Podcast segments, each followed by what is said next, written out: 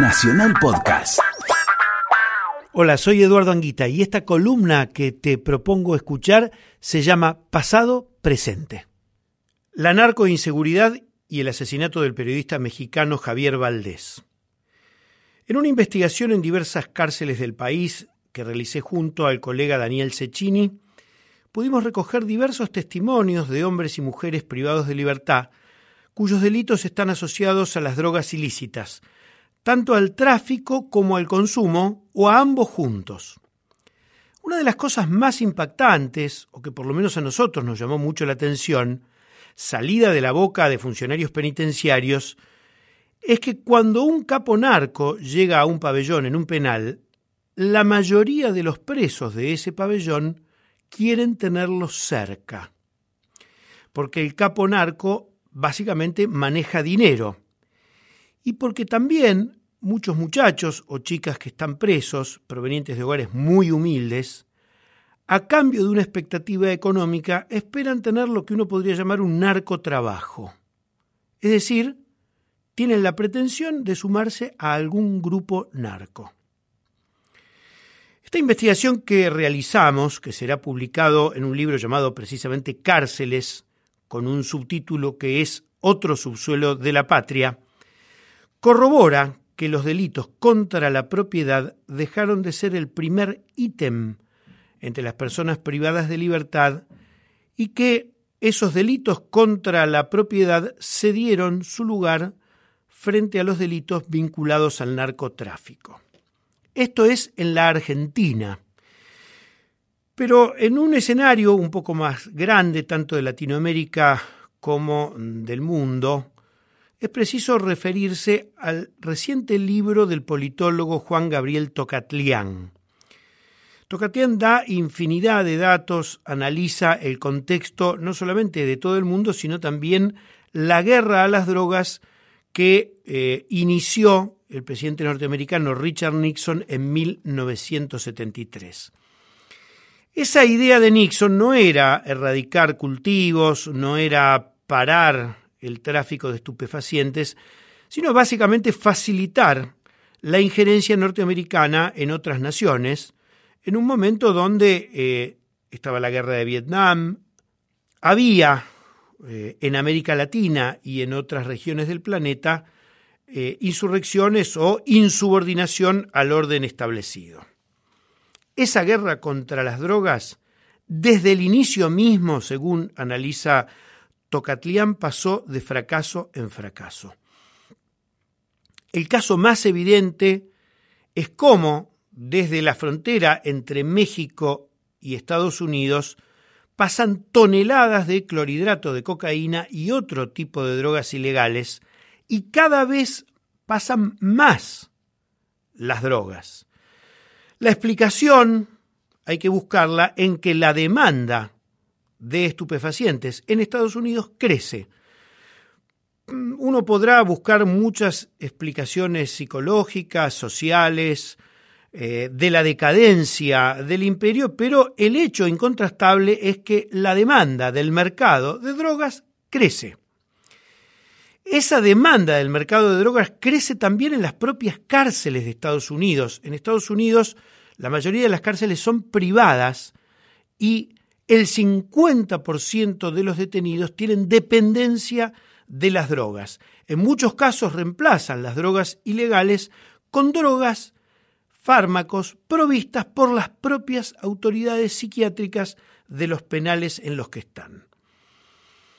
Un ejemplo que da Tocatlián y que genera frío en el alma es el de Afganistán, una de las naciones más pobres del planeta, que en 1979, cuando era de algún modo periferia de la Unión Soviética, sufrió la invasión de los tanques soviéticos y que para ese momento en la Unión Soviética significó un fracaso muy grande. La invasión comenzó en 1979 y hacia 1986 era un desbande, muchísimos tanques, muchísimos soldados y a su vez una resistencia, la de los talibán, que fue muy férrea y que contó, por supuesto, con el apoyo de fuerzas occidentales, básicamente de la CIA. Pero más allá de la guerra, en Afganistán siempre se cultivó la amapola. Siempre la amapola sirvió para los laboratorios que daban como resultado la heroína, una de las drogas consumidas en los 70s, en los 80s y hasta la actualidad en los mercados europeos.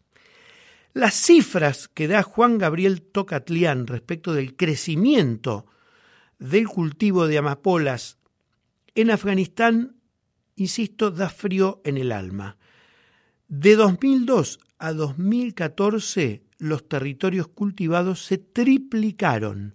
Hay que pensar que después del atentado a las Torres Gemelas, la invasión a Afganistán por parte de Estados Unidos y sus aliados nunca dejó de existir. Es decir, en la actualidad hay todavía tropas que se supone que controlan no solamente la resistencia, sino también pretenden controlar el cultivo de amapolas y la producción de heroína. Pues bien, el doble estándar de estas tropas, el doble estándar de las potencias que sojuzgan a Afganistán es evidente.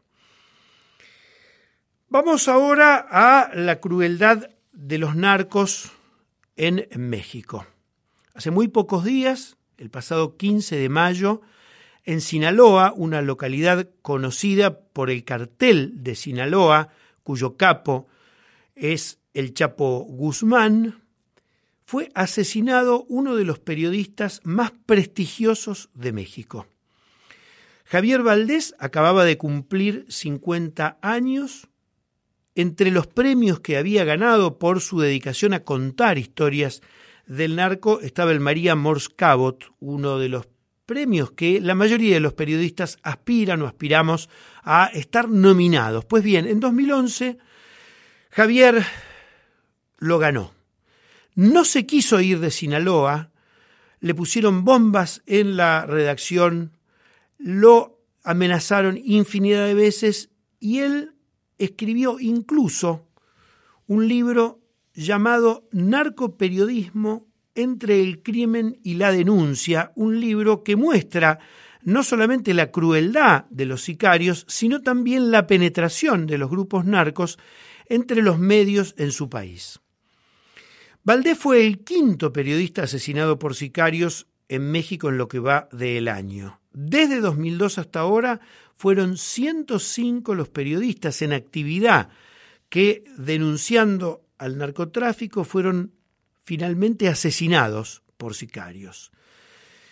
No es que la vida de un redactor, de un escritor o de un periodista prestigioso valga más que la de otras víctimas del sicariato, para nada. Lo que pasa es que los narcos saben que matando periodistas meten miedo y evitan que se denuncien sus atrocidades y que se conozcan las vinculaciones de los grupos narcos con los jueces, los policías, los alcaldes de las ciudades y muchísimos de los funcionarios de las Fuerzas Armadas. En la Argentina, por supuesto, las cosas no llegan a los límites de México y de otras naciones de Centroamérica. Quizás la explicación es porque no tenemos una frontera con Estados Unidos o algún otro mercado de altísimo consumo. Sin embargo, la decadencia y la corrupción en las filas policiales ya llega límites en los cuales uno sabe que en Córdoba, en Santa Fe, están presos jefes policiales, y recientemente en la ciudad de Buenos Aires y en la provincia de Buenos Aires han sido destituidos o renunciaron jefes policiales asociados a la corrupción y uno no tiene la certeza de si esa corrupción es simplemente del jefe o es, como sospechamos muchísimos, sistémica. Es una corrupción estructural y que no delimita delitos, sino que recauda, y que recauda donde más se puede recaudar, y a nadie se le escapa que en la Argentina, como en el resto de Latinoamérica, donde más dinero ilegal se produce es en el narcotráfico.